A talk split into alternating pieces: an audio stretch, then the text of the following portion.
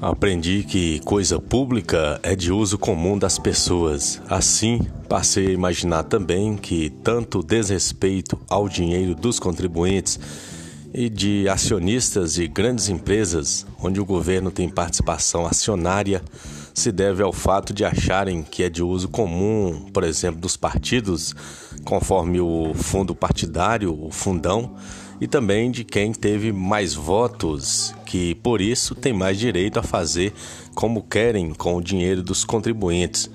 Do meu ponto de vista, talvez eu esteja enganado, as contribuições poderiam ser consideradas públicas somente depois que passarem a ser transformadas em bens públicos de uso comum do povo.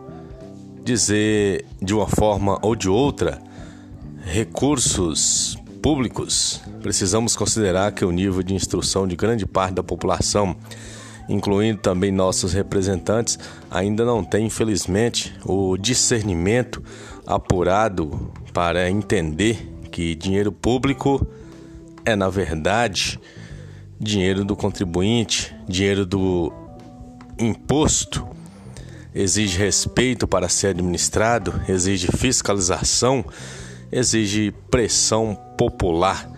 Vamos lotar a Câmara, vamos fiscalizar o prefeito. São funcionários públicos, mandato de quatro anos. Imposto é ressarcimento, é dinheiro do contribuinte.